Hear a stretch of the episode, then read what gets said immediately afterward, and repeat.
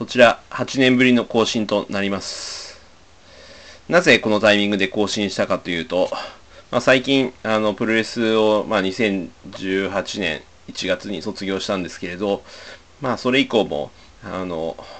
いくつかの団体に呼ばれて、まあ、特に最近は解説の仕事なんかが増えてきました。まあ、それ自体は非常にありがたいんですけれど、まあ、なんかそういった仕事を通じて、そろそろまた喋る場を持ちたいなというふうに思ったからです。で、まあなんか、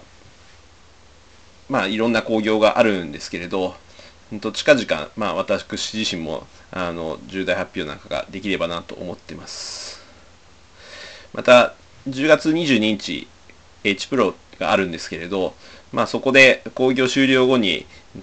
主催者の花輪純一選手を呼んでトークショーを開催したいと考えてます。